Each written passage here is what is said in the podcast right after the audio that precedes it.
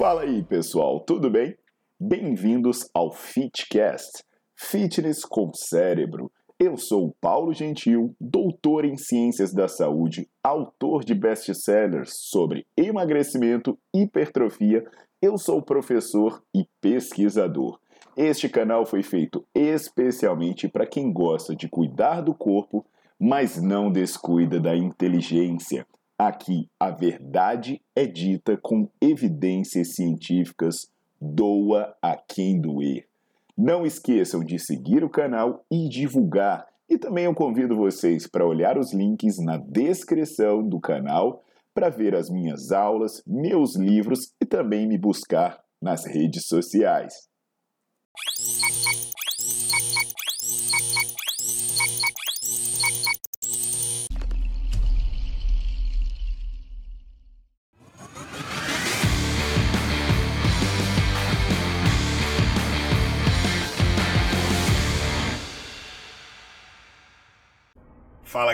Tudo jóia? Paulo Gentil na área e hoje eu vim aqui bater um papo com vocês sobre algo que chega a ser chocante. Presta atenção, presta atenção. Antes de eu falar qualquer coisa, eu quero que vocês assistam esse vídeo. Olha só que coisa de gênio. É porque se eu falar, ninguém acredita. Então eu tenho que colocar. E todo bom fisiculturista também é um bom maconheiro. Por quê? Três fatores. Atleta da categoria Open precisam comer muito. Faz sentido. Faz sentido. Segundo, as dores pós-treino o nível de dor que você tem na musculatura trabalhada é muito grande, terapêutico, na questão de dor. Terceiro, como os atletas de fisiculturismo têm uma atividade muito intensa de musculação, realmente alguns deles têm problemas de insônia. E todo bom fisiculturista também é um bom maconheiro, bom maconheiro, maconheiro, maconheiro, comer muito, terapêutico, insônia.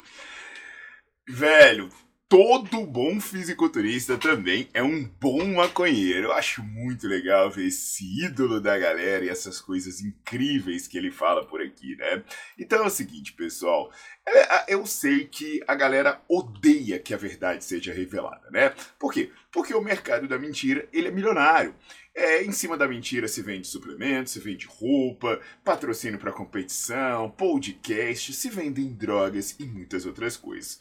Aí sempre tentam arrumar uma forma de calar a verdade. Por exemplo, eu sou denunciado no Instagram, né, no TikTok, por motivos absurdos, tipo pornografia, e eu não posso nem mesmo responder directs no meu Instagram oficial, eu tive que criar um perfil alternativo.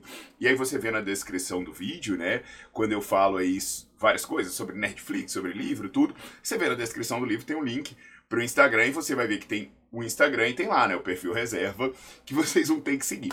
E o pior, né, é que é, não é apenas a galera que está interessada no comércio da mentira. É que tem um monte de gente que cai nessa historinha. Gente que eu sei lá se, se é ingênuo, se é mau caráter mesmo. Aí fica nessa historinha, né, de defender o errado, de dizer, ah, mas você quer crescer falando mal dos outros. Pessoal, é, eu já sou um dos maiores do mundo na minha área. E a maneira de eu crescer no que eu faço é pesquisando, é escrevendo, isso eu já faço. Né? Eu não, eu, eu, isso aqui não me faz crescer. Eu sou um pesquisador, eu sou escritor, é isso. É isso que, é isso que eu faço. Então eu já cresço fazendo isso especificamente. Agora, qual é a história, né? A verdade, ela nunca vende muito. Então, a, a mentira, ela traz uma oportunidade única. E aí, para mim, quando eu falo mentira, traz uma oportunidade única. Porque se você chegar aqui falando a verdade, ela não vai vender muito. Então, quando eu pego umas mentiras, né, dessas pessoas que são influencers, que são famosos, eu tenho várias coisas boas que eu posso fazer. Primeiro, eu posso alertar as pessoas sobre quem elas seguem para desenvolver senso crítico, para elas não se prejudicarem. Então, quando eu pego um exemplo de uma bobagem, tipo essa do que foi falada nesse vídeo, né, uma apologia simultânea, basicamente, a duas drogas, aí eu posso ajudar as pessoas a não caírem nisso, porque de repente elas vão ver uma ótima justificativa para entrar no mundo de duas drogas. Além disso, eu consigo ensinar. Porque eu pego essa bobagem para falar sobre a coisa certa, para mostrar pesquisas, e aí vocês começam a ter um parâmetro, né? Abrir os olhos, vocês verem a diferença de conteúdo de um para o outro. Então eu vou pegar isso que esse senhor, que é o mestre, né, em falar esse tipo de bobagem aí, falou, E aí a gente vai aprender um pouquinho mais sobre esses aspectos do maconheiro, do apetite, da dor, da insônia, enfim. E vocês vão entender quem é que entende mesmo dessa bagaça. Então eu já peço para vocês deixarem o seu like no vídeo, colocarem para seguir o canal e por favor, não esqueçam de ativar as notificações, porque aí você vai ser informado de tudo que eu posto por aqui, inclusive quando eu faço live e coisas do tipo. Então segue a vinheta e vamos nessa.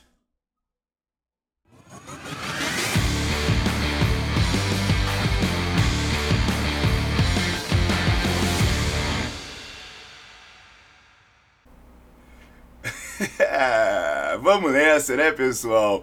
Vamos por partes, da, as três toperices aí que estão nesse vídeo. Vamos para a primeira delas. De todo bom fisiculturista, também é um bom maconheiro. Olha, a primeira coisa, assim, né, que, que a gente vai falar das coisas técnicas, mas, gente, olha essa generalização todo bom fisiculturista também é um bom maconheiro.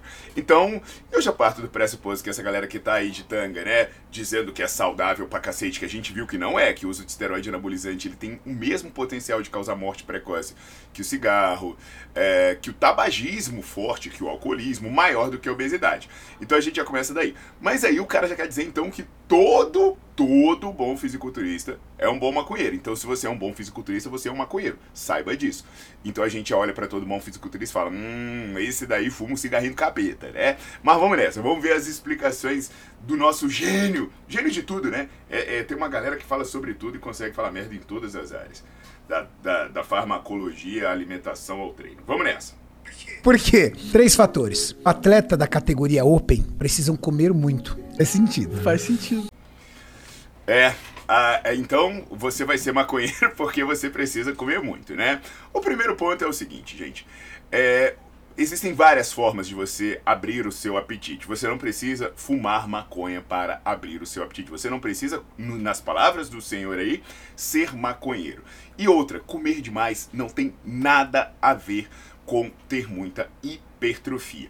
Isso é científico. Eu tenho um vídeo aqui no meu canal do YouTube falando sobre a questão dos hipercalóricos e do booking, depois você confere. Mas aqui eu venho trazer um estudo que o, o primeiro é Spillane, mas ele é um estudo que o pesquisador sênior é um texano, Willoughby, que ele era fisiculturista. Inclusive, numa entrevista desse cara, ele fala: pô, eu me arrependo de não ter estudado muito na época que eu era fisiculturista, porque provavelmente eu ia ser muito maior fazendo muito menos besteira. E é o que a gente tenta, né? Mas parece parece que a burrice é invencível no final das contas. Mas o que, que o Spillane fez? Ah, junto com Willoughby.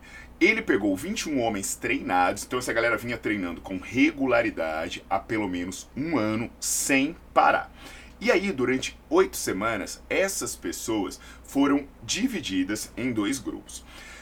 Uh, um grupo aumentava a ingestão calórica em 50%, ou seja, ele comia muito mais do que comia normalmente. Isso dava em média aí 1.248 quilocalorias.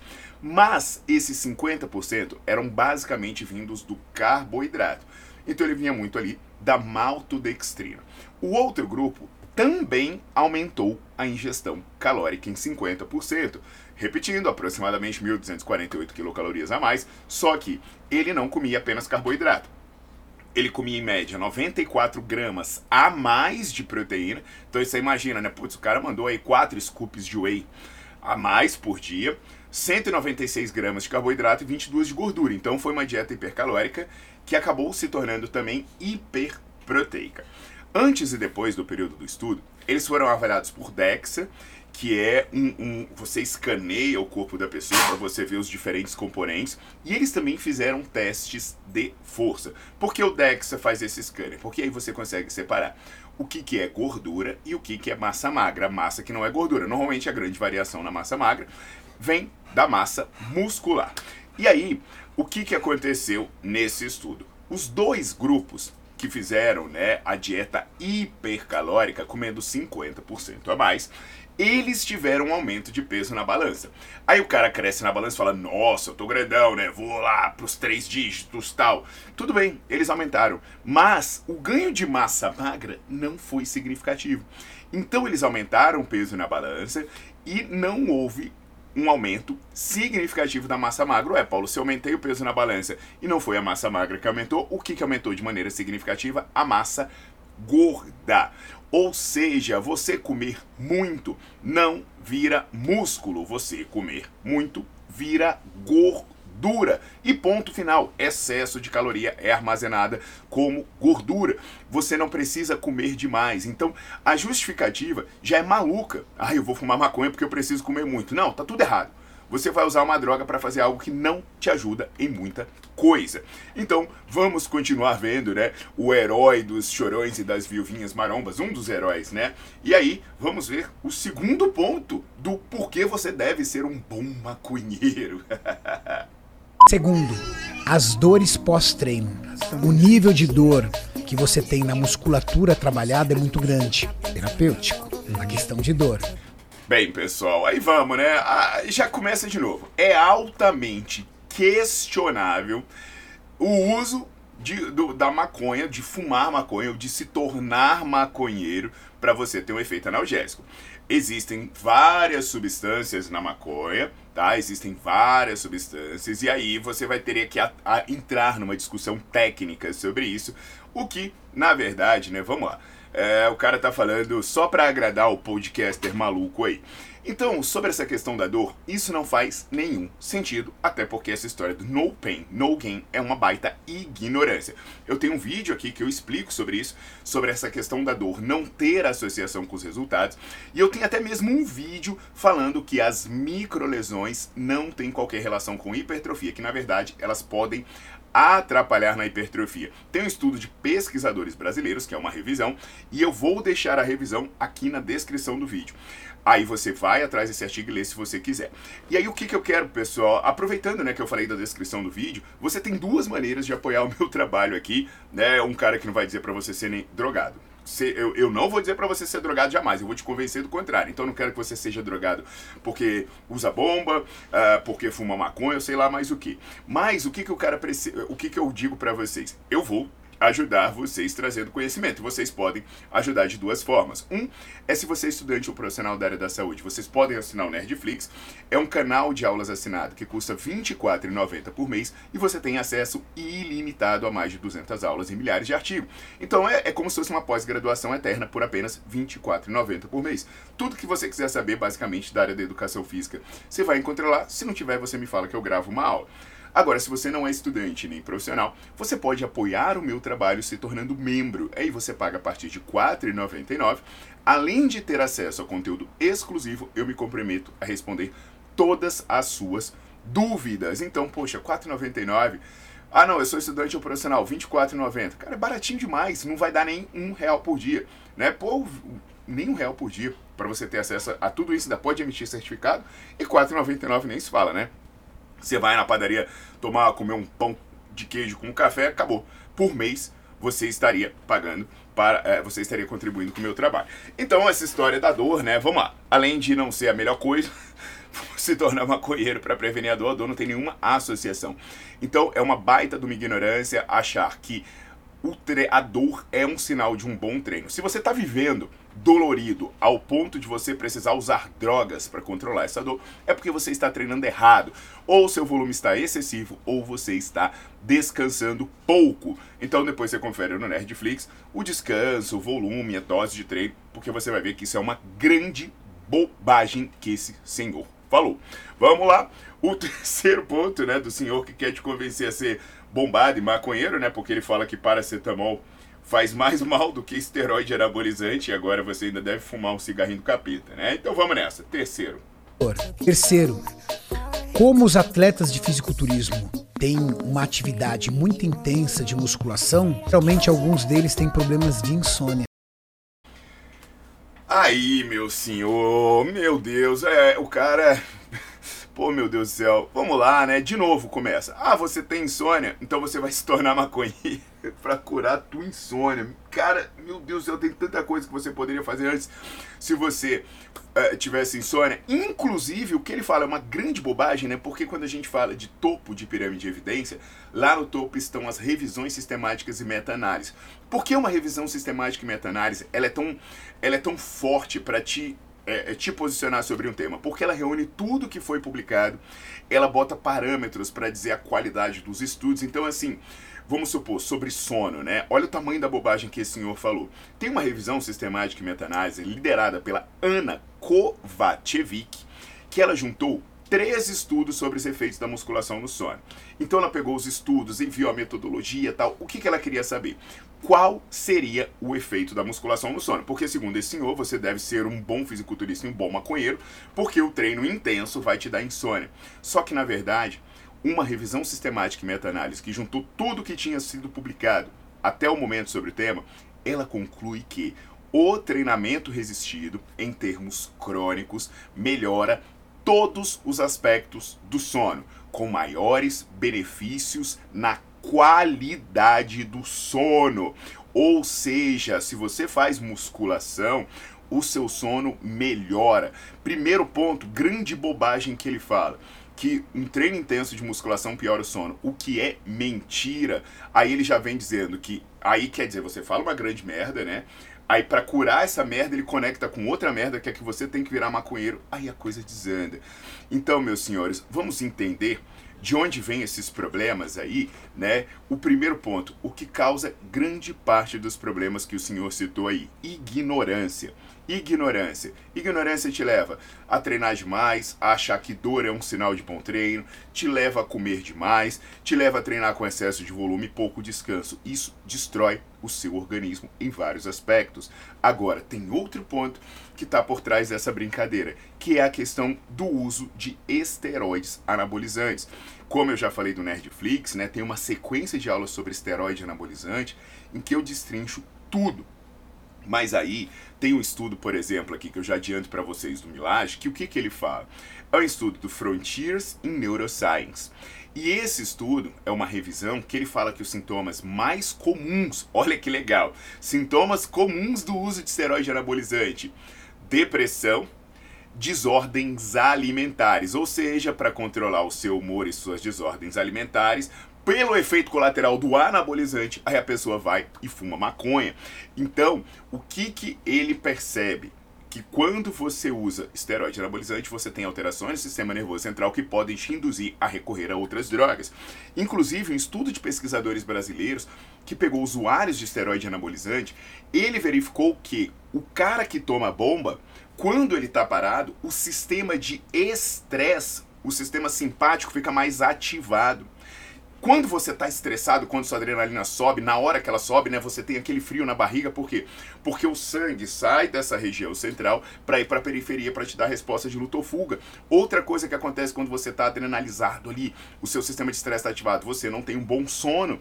Aí você para e pensa: "Ai, caramba, então na verdade essas alterações no sono, essas alterações no apetite, pode ser simplesmente porque o cara que toma bomba fica com o sistema de estresse muito ativado". Sim, então quer dizer que os efeitos colaterais de treinar mal, é, treinar excessivamente, descansar pouco e usar drogas e tomar bomba podem te induzir a usar outras drogas? Sim.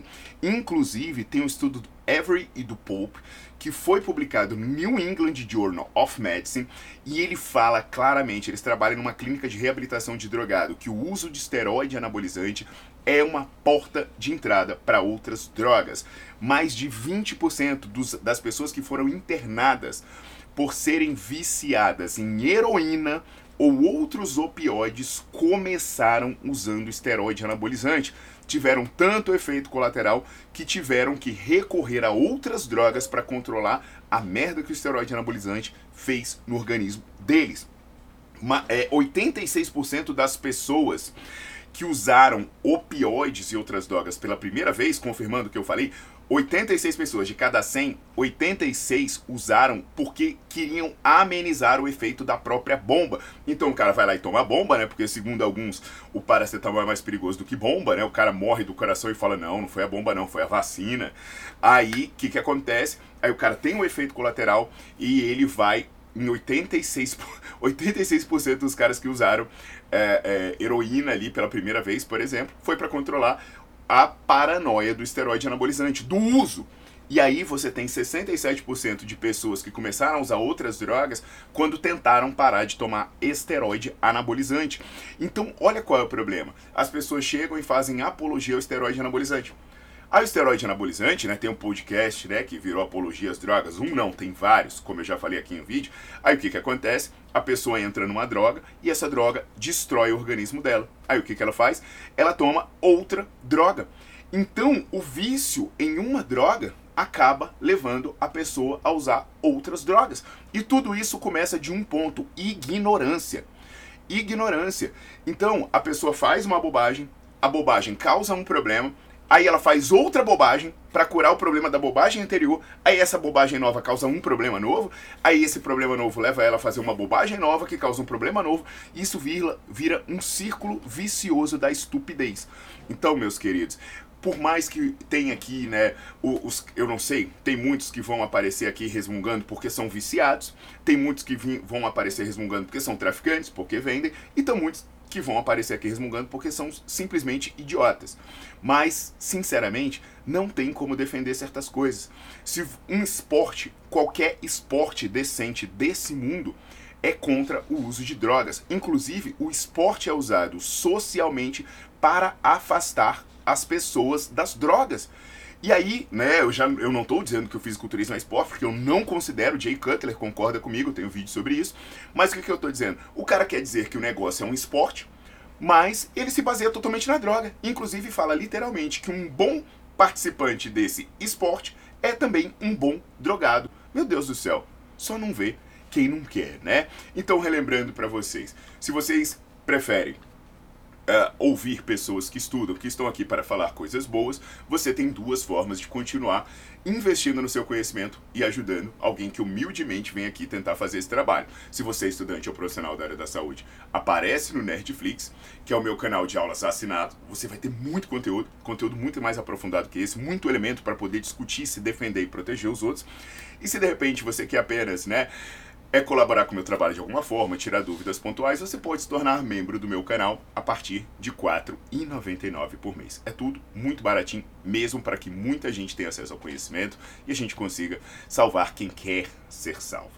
É isso? Uh, lembrando que todos os artigos que eu citei estão na descrição do vídeo, bem como os links para o Nerdflix, para ser membro e para os, uh, as minhas redes sociais. Aguardo vocês nas próximas, mantenham-se longe das drogas e mantenham-se longe das pessoas que querem empurrar vocês para as drogas.